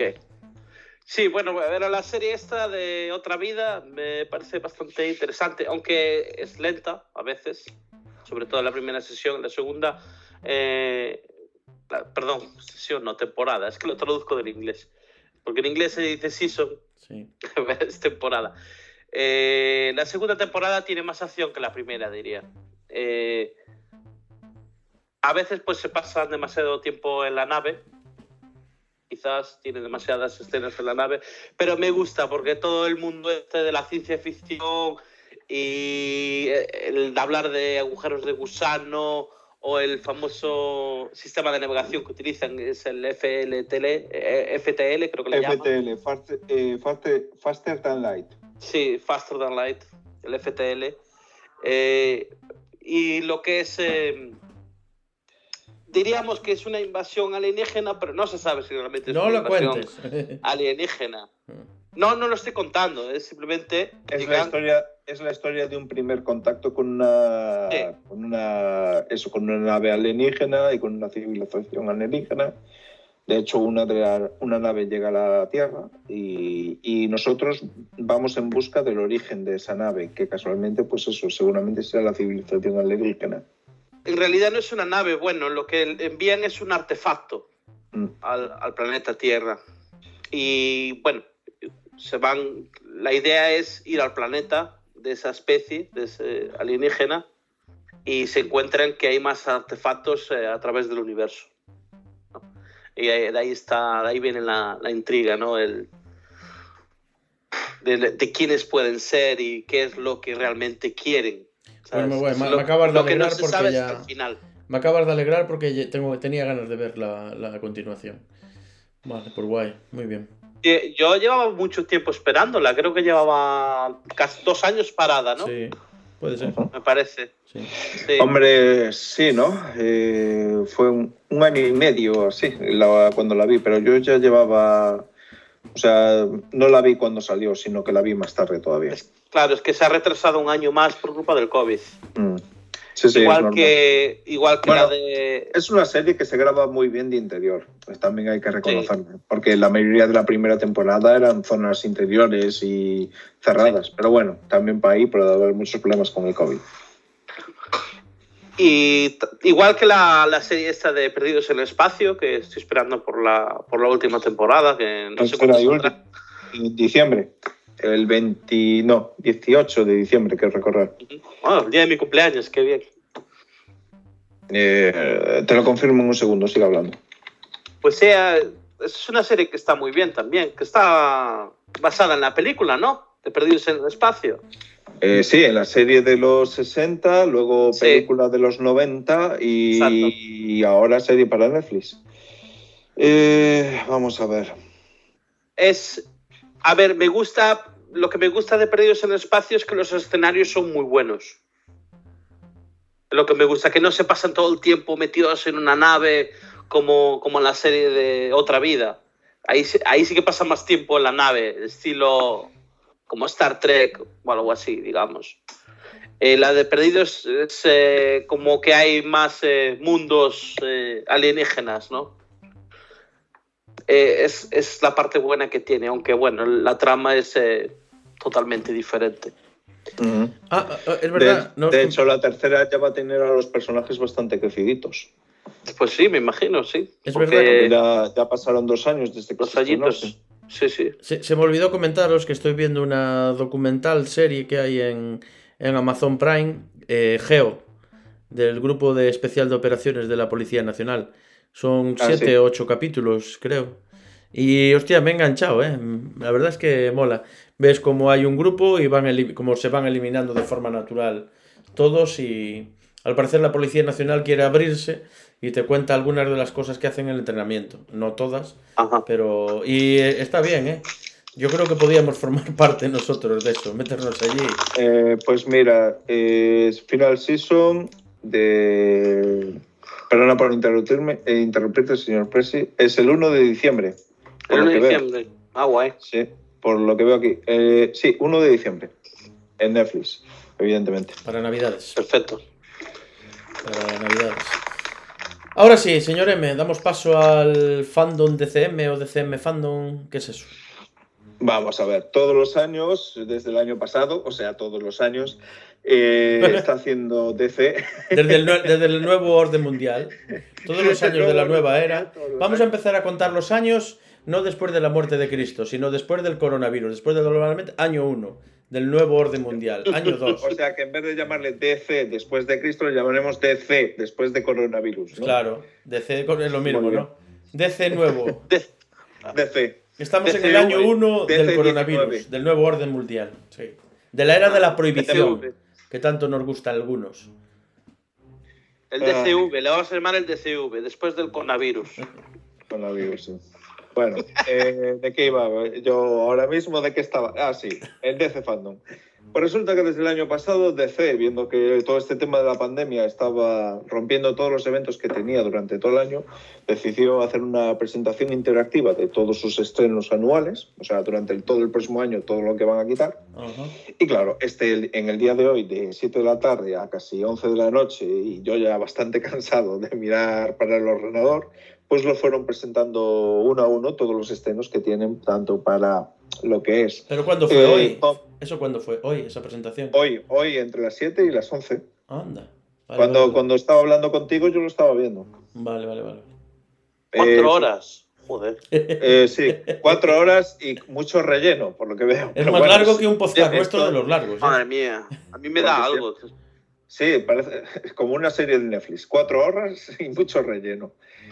Eh, entonces, aquí están todas las novedades que tiene para el año de DC, que resumiríamos entre lo que tiene para cómic, lo que tiene para series de televisión, lo que tiene para películas, lo que tiene de nuevo todos sus personajes, incluso las nuevas líneas de producto que están haciendo, sus nuevas figuras. Eso lo mete menos, pero lo mete todavía. Y entre lo destacable en películas ya tenemos confirmada, bueno, ya tenemos primero un segundo tráiler de, de Batman, el Pattinson. No sé si os acordáis del primer tráiler, Sí. ¿os suena? Hace No. dos años que lo echaron. Hace un año y pico que lo echaron, La sí, Virgen, pues ahora ya tenemos el segundo. Muy bien. Cada El- año un el tráiler. coronavirus ha hecho mucho, ¿eh? Cada año vamos a tener un tráiler. Al final sacamos la película. Pues sí, ha salido un segundo tráiler en este especial de Cefando. También ha salido un pequeño, llamémoslo, se llama Sneaky Peek, que es eh, un, como un mini tráiler de Black Adam, eh, Dwayne de, The Rock Johnson, Dwayne Johnson, La Roca, ¿os suena? Sí, sí, sí. Haciendo de superhéroe para DC. Madre mía. Eh, también un tráiler de, eh, de, las- de la película de Flash, eh, el tío que corría rápido de DC, que seguro que os suena, donde va a salir el primer, vibe, el primer Batman, Michael Keaton, y donde va a aparecer también Supergirl, pero no es la Supergirl que conocemos, sino la hija de Clark Kent y Lois Lane. No tenía dos Ah. hijos. Eh, sí, pero eso es en la serie de televisión. Ah. Eso es otra historia. Estamos, a- estamos ya muy metidos en el multiverso. Tienes que empezar a adaptarte. Sí, total. Sí, también eh, voy a hacer sí, una serie de. Hay que darle condones de vibranium al Superman, lo que decíamos. Condones de vibranio. Apuntamos eso para el título también. Condones- También, pero eso he repetido ya. No, eh, pusimos condones de título. Sí.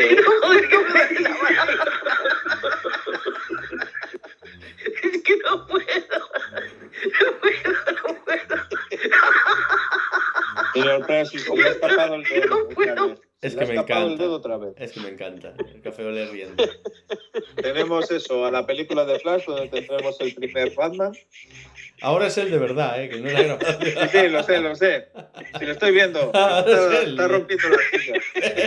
Está echando para los lados, esa silla no va a aguantar. Es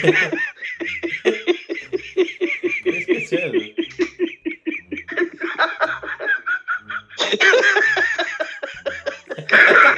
Cabrón.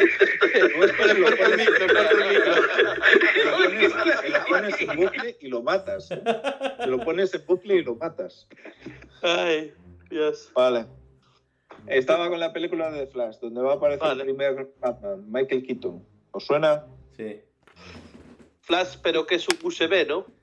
No, es un USB Flash Flash. Flash. Tú sigues reventándome la sección. No, no, no, Pues no, no.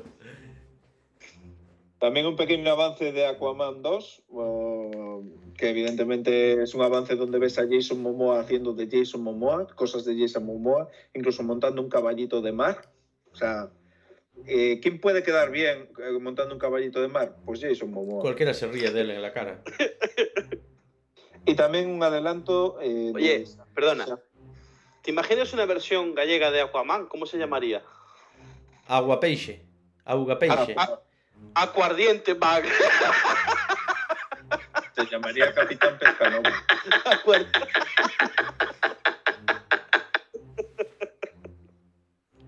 Ya la tenemos, se llama Capitán Pescanova.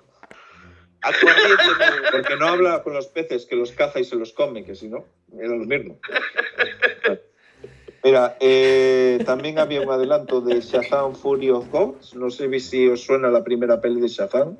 Una película muy infantil de, de No la vi. Sé que cuál es, pero ¿La no la vi. no la vi. Ah, ya sé cuál es. Sí, la del chaval ese. Billy Batson. convierte en superhéroes. Vale, vale, sí. Sí, sí, Está bien, pues, el, chaval, el chaval lo vi en el, en, el, en el DC Fandom y menudo estirón, ¿eh? El chaval ya, ya nos pega una hostia y nos deja, nos deja la, la cabeza torcida. ¿eh? Cuidado. Bueno, de animación tenemos. eh, han anunciado una película animada de Crypto, de Super Pets. super mascotas. Ah, pensé que era de No, Yo también. Yo ta- lo dime por si colaba, pero no sabía si iba a colar. como- yo estaba. Cuando. ¿Sabes? Soltaste lo de una, una, una película de Critos y que había perros y lo primero que se me vino a la cabeza fue el Dogecoin. Dogecoin, la película. Oye, es una manera de venderte la película. ¿eh? Yo iría a verla. La película de Dogecoin. Huevos. Bueno, no, eh, si mirasteis la película Mascotas, ¿os suena? Sí, la Sí. de. Los perros, los gatos y todo esto que viven en Nueva York, en edificios, y se, se pierde uno y lo van a buscar. Y, y pues, la vida secreta de las mascotas, ¿no? sí, como una especie, sí, la vida secreta de las mascotas y así. Pues sería con eso, pero con el perro de Superman. Ah, el perro de Superman. Y Superman tiene un perro que se llama Crypto. Vale. Joder. Y también usa condones de vibranium. Espero- no sé, eh, ¿está castrado? ¿Habrá alguien que se haya atrevido a castrar, a castrar al, al perro de Superman? ¿Cómo se castra eso? Con, con tenaza de vibranium. Eh, en animación no hay mucho más destacable, alguna película de Catwoman y así, pero bueno, no creo que os interese mucho. En series sí que ya empezamos con lo fuerte, porque al llegar HBO Max empieza a llegar lo fuerte de, de- Tenemos la serie de Peacemaker, Peacemaker me suena a rollo sexual de guarro. en traducción es pacificador, ¿no, señor Cafeolé? No, es el, el hacedor de venga, me ha quedado genial el chiste.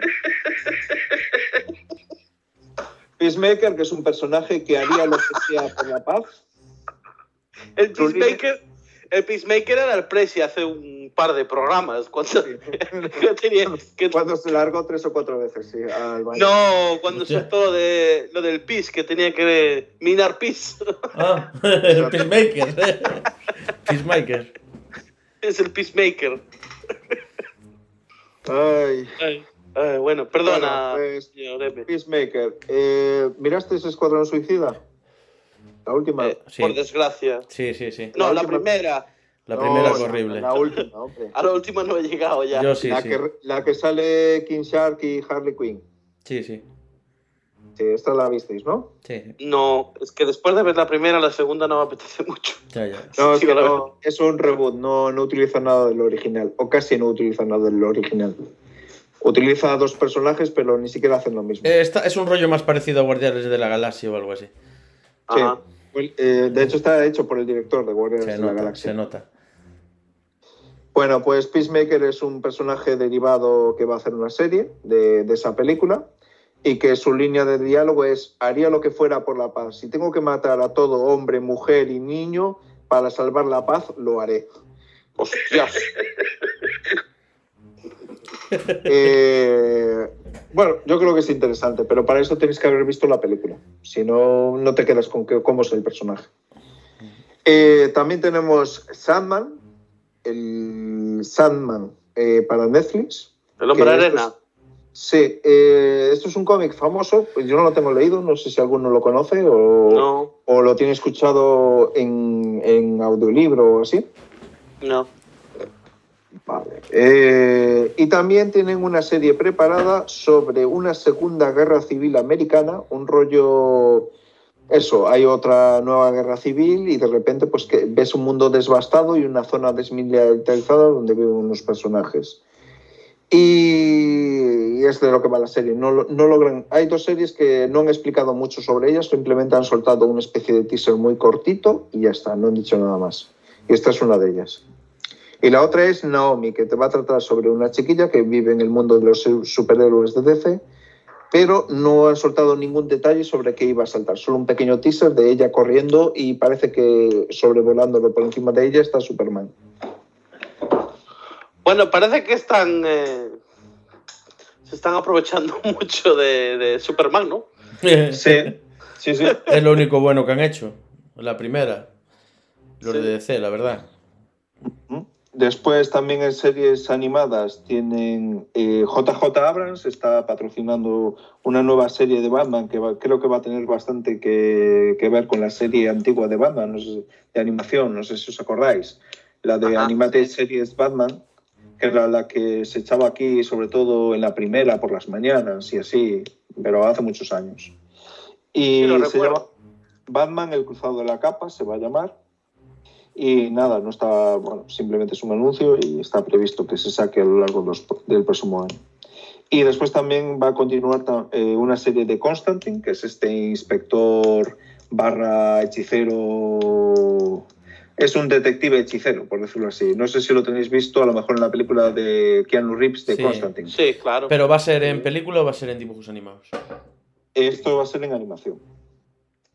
Bueno, pues yo quería, la verdad me apetecía ver una segunda parte de esa peli. Ahora yo creo que sería el momento de decirle a Keanu Reeves, oye, ¿quieres hacer de Constantine de nuevo, pero ahora esta vez te pones de rubio como es el personaje original, por favor? Y listo. Es Aunque, una, la película, aunque la película no estaba mal. estaba mal. era una buena película que, bueno, mm, ha tenido mal- una mala crítica también. Es una cosa rara de película, la verdad. A mí me ha, gust- a mí me ha gustado. Esa película me ha gustado. Y después en juegos, porque han anunciado también juegos, eh, tenemos el Escuadrón Suicida asesina a la Liga de la Justicia, que es un... cogen a Harley Quinn, a Deathshot, a King Shark y a el Capitán Boomerang y les dicen que su misión es matar a Superman, Wonder Woman, Batman, Linterna Verde y Flash. ¿Y por qué? Porque se han vuelto malos por culpa de Brainiac. Mm. No. Entonces, pues de eso va a tratar el juego. Eh, muy buenos gráficos, bastante interesante, una especie de juego de mundo abierto donde vas a poder moverte por una ciudad en distintas misiones y luchando contra uno de los superhéroes de DC más conocidos. Superman. El señor M me está poniendo nervioso con el bolígrafo. Sí. ¿Verdad que sí? Es que lo escucho, tío. Clic, clic, clic, clic, clic, clic. Y después otro no juego que tenemos es el Gotham Knights, que va a tratar de todos lo- la, fam- la Bat familia. Joder. ¿Te suena? Pues sí. No puedo más.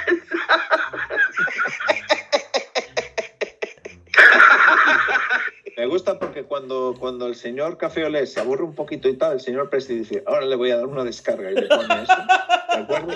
Entonces empieza a reír, descojonar y tal, y dice, y así hago más o menos el podcast. Sí, soy el titiritero. Es verdad.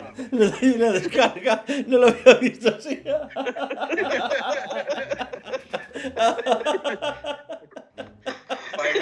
Repite conmigo.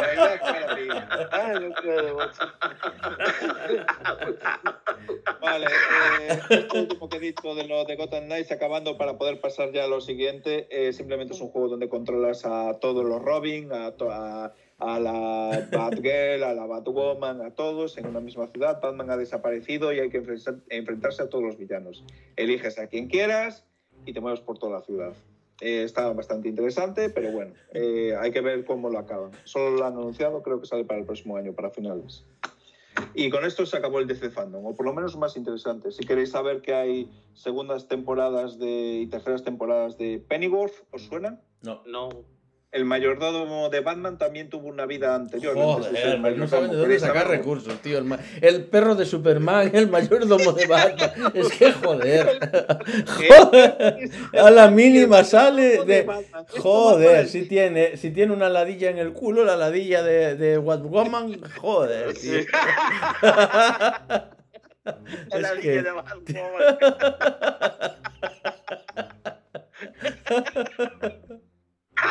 Se debería de llamar el perro de Superman y el mayordomo de Batman. Ay, Pues sí, hombre, están anunciando el resto de temporadas. de el gato de del DC. café olé. que ya, que ya llevan tiempo. Hay una nueva temporada de Titanes, hay una nueva temporada de Doom Patrol, pa- eh, Patrulla Condenada, Y Júpiter Eh, Legacy, nada, qué pena, tío. Jupiter's Legacy, Con lo buena que era. eh, no es DLC. Mm. ¿Cómo que era buena Júpiter Legacy, tío? No sí, claro. Júpiter Sí. Desgracia, no, Júpiter Legacy. A ver, señor Presi, Jupiter's Legacy. lo voy a decir de esta manera. Cuando salió Jupiter's Legacy, en el podcast que se conoce como La órbita de Endor, que es el más escuchado seguramente en, la, en lo que es la esfera friki. Más que nuestro. eh, más- de- sí, más que el nuestro. En la esfera friki más. Hay que Ahí ganar eso. estamos cerca, pero. Hay que ser más friki. Eh, hicieron una encuesta de. Mira, es que no ha provocado muy buenas sensaciones en el equipo que hace el podcast. Entonces os preguntamos a vosotros oyentes aquí en Twitter. ¿Hacemos no, eh, o no hacemos o te da igual? Y el 50% dijo, me da igual. Y entonces no lo hicieron. ¿De acuerdo? Preguntándole a los oyentes. O sea, miles de oyentes, ¿de acuerdo? Le preguntaron y dijeron, miles de oyentes frikis dijeron, me da igual que hagas un podcast de esto porque ni fu ni fa. ¿Sabes lo que te digo? Ujú. Así que sí, es una, una serie que pasó sin pena ni gloria, totalmente. Pues a mí me gustó. A mí, a mí me pareció malísima. Sinceramente. Sí, no, es que la vi, me costó, ¿eh? Había cosas que estaban metidas con un calzador muy grande, ¿eh? No, a ver, es que ya la simple historia de cómo consiguieron los poderes es que es absurda. Sí, sí. Y aparte a mí los efectos especiales no me gustaron mucho, no, no vi que la historia... Eso, a lo mejor fue que la serie fue rodada en pandemia y que si no hubiera sido así hubiera sido otra historia, pero no, no lo veo. No lo veo. No sé, para mí ha sido un chuzo.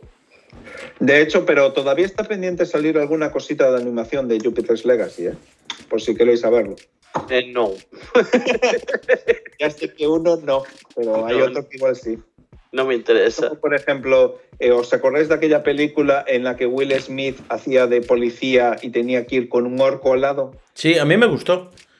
Sí, a mí Pues también. ahora acaban de sacar una película de animación en la que es ambientada en el antiguo Japón feudal sobre la misma historia. Bueno. Ah, Pensé que era sobre. Sacaron sobre la vida del orco, porque es lo que hace DC. Ya. La vida del orco. madre mía, a ver. Pero a ver, es- La vida del orco. esa gente no tiene... ¿A quién contratan para hacer esas cosas? Eh, yo creo que es un algoritmo gigante que dice, ah, utiliza esta palabra que lo utiliza mucho, utiliza esta otra palabra, la juntas en una misma frase y la idea que salga de esa frase tiene que ser nuestra nueva serie. Utilizan el Google Trending para eso, ¿no? No, no sé, no sé, si debe de ser algo así. Digo, las palabras más buscadas, venga, a juntar, taca, taca, taca y venga. Ya Pues a mí- Bueno, Me, pare- me parecía más interesante una serie de animación de Dogecoin que la del perro de Superman. pues sí. Bueno, señores, vamos a ir eh, cerrando porque ya llevamos una hora y 43 minutos de videollamada, no sé cuánto de podcast, pero sobre la hora y media. ¿Qué título le ponemos a esto?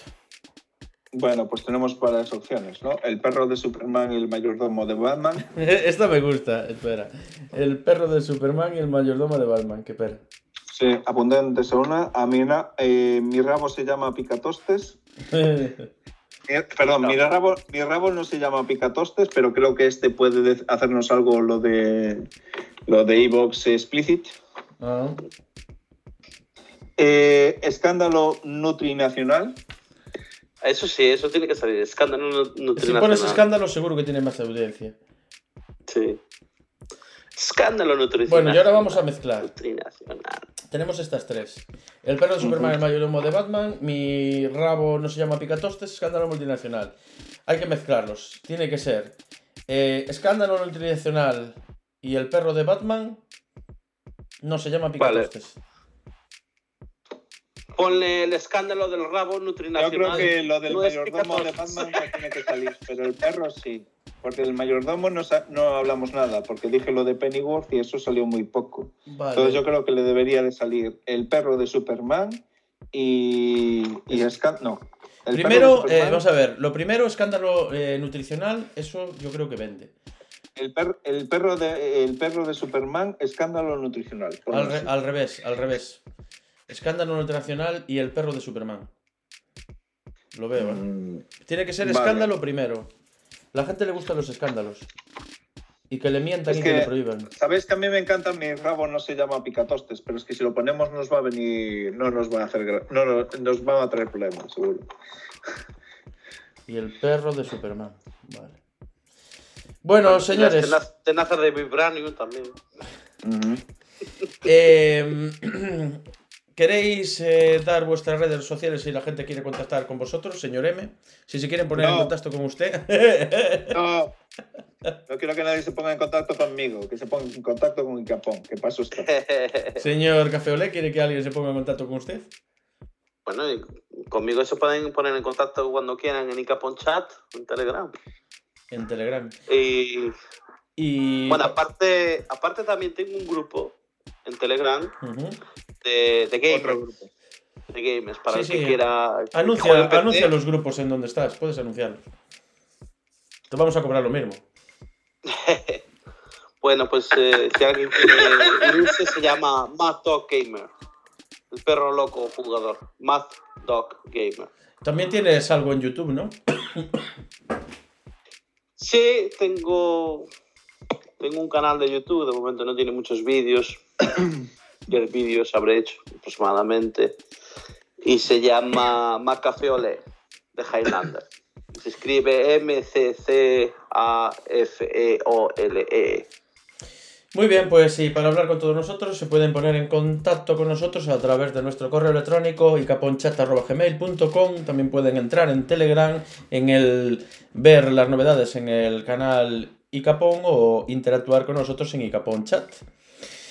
Y nada más por hoy. Chao, hasta la próxima. Hasta la Venga, próxima. hasta luego. Hasta luego.